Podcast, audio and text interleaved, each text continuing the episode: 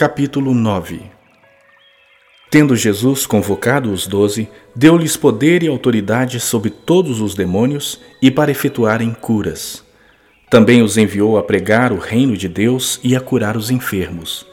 E disse-lhes: Nada leveis para o caminho, nem bordão, nem alforge, nem pão, nem dinheiro. Nem deveis ter duas túnicas.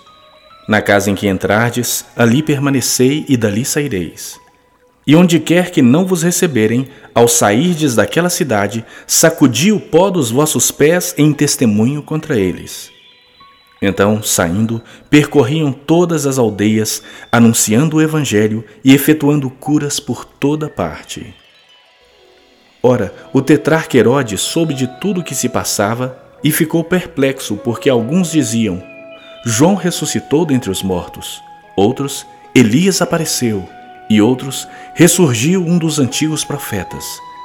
Herodes, porém, disse: Eu mandei decapitar a João. Quem é, pois, este a respeito do qual tenho ouvido tais coisas? E se esforçava por vê-lo. Ao regressarem, os apóstolos relataram a Jesus tudo o que tinham feito, e levando-os consigo, retirou-se à parte para uma cidade chamada Betsaida. Mas as multidões, ao saberem, seguiram-no. Acolhendo-as, falava-lhes a respeito do reino de Deus e socorria os que tinham necessidade de cura. Mas o dia começava a declinar.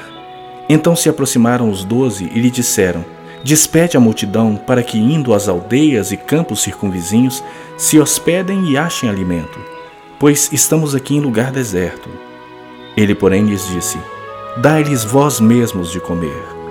Responderam eles: não temos mais que cinco pães e dois peixes, salvo se nós mesmos formos comprar comida para todo este povo. Porque estavam ali cerca de cinco mil homens. Então disse aos seus discípulos: Fazei-os sentar-se em grupos de cinquenta. Eles atenderam, acomodando a todos. E tomando os cinco pães e os dois peixes, erguendo os olhos para o céu, os abençoou, partiu e deu aos discípulos para que os distribuíssem entre o povo. Todos comeram e se fartaram, e dos pedaços que ainda sobejaram foram recolhidos doze cestos. Estando ele orando à parte, achavam-se presentes os discípulos a quem perguntou: Quem dizem as multidões que sou eu? Responderam eles: João Batista, mas outros, Elias, e ainda outros dizem que ressurgiu um dos antigos profetas. Mas vós, perguntou ele, quem dizeis que eu sou? Então falou Pedro e disse: És o Cristo de Deus. Ele, porém, advertindo-os, mandou que a ninguém declarassem tal coisa, dizendo: É necessário que o filho do homem sofra muitas coisas, seja rejeitado pelos anciãos, pelos principais sacerdotes e pelos escribas, seja morto e no terceiro dia ressuscite. Dizia a todos: Se alguém quer vir após mim, a si mesmo se negue Dia a dia tome a sua cruz e siga-me. Pois quem quiser salvar a sua vida, perdê-la-á. Quem perder a vida por minha causa, esse a salvará. Que aproveita ao homem ganhar o mundo inteiro se vier a perder-se ou a causar dano a si mesmo? Porque qualquer que de mim e das minhas palavras se envergonhar, dele se envergonhará o Filho do Homem quando vier na sua glória e na do Pai e dos santos anjos. Verdadeiramente vos digo: alguns há dos que aqui se encontram que de maneira nenhuma passarão pela morte até que vejam o reino de Deus. Cerca de oito dias depois de proferidas essas palavras, tomando consigo a Pedro, João e Tiago, subiu ao monte com o propósito de orar. E aconteceu que, enquanto ele orava, a aparência do seu rosto se transfigurou e suas vestes resplandeceram de brancura. Eis que dois varões falavam com ele, Moisés e Elias, os quais apareceram em glória e falavam da sua partida que ele estava para cumprir em Jerusalém. Pedro e seus companheiros achavam-se premidos de sono, mas conservando-se acordados, viram a sua glória e os dois varões que com ele estavam. Ao se retirarem esses de Jesus, disse-lhe Pedro: Mestre, bom estarmos aqui. Então, façamos três tendas uma será tua, outra de Moisés e outra de Elias, não sabendo, porém, o que dizia. Enquanto assim falava, veio uma nuvem e os envolveu, e encheram-se de medo ao entrarem na nuvem.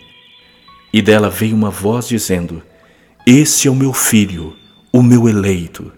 A ele ouvi. Depois daquela voz, achou-se Jesus sozinho. Eles calaram-se e naqueles dias a ninguém contaram coisa alguma do que tinham visto. No dia seguinte, ao descerem eles do monte, veio ao encontro de Jesus grande multidão. E eis que dentre a multidão surgiu um homem dizendo em alta voz: Mestre, suplico-te que vejas meu filho, porque é único. Um espírito se apodera dele e de repente o menino grita e o espírito o atira por terra, convulsiona-o até espumar e dificilmente o deixa depois de o ter quebrantado. Roguei aos teus discípulos que o expelissem, mas eles não puderam.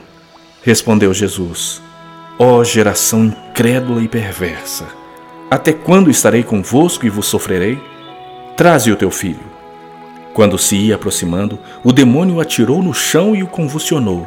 Mas Jesus repreendeu o espírito imundo, curou o menino e o entregou a seu pai. E todos ficaram maravilhados ante a majestade de Deus. Como todos se maravilhassem de quanto Jesus fazia, disse aos seus discípulos: Fixai nos vossos ouvidos as seguintes palavras: O filho do homem está para ser entregue nas mãos dos homens. Eles, porém, não entendiam isso, e foi-lhes encoberto para que não o compreendessem, e temiam interrogá-lo a este respeito.